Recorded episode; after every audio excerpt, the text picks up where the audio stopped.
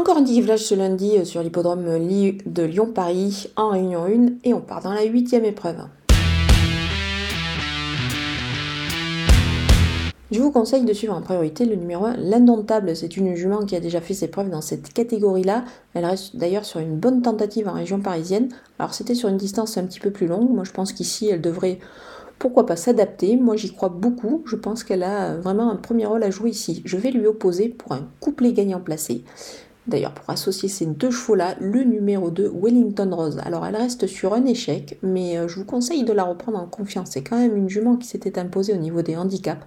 Certes, sa marge au poids n'est plus la même, mais elle est capable de belles choses ici. Donc, gardez ces deux chevaux pour un couplet gagnant placé.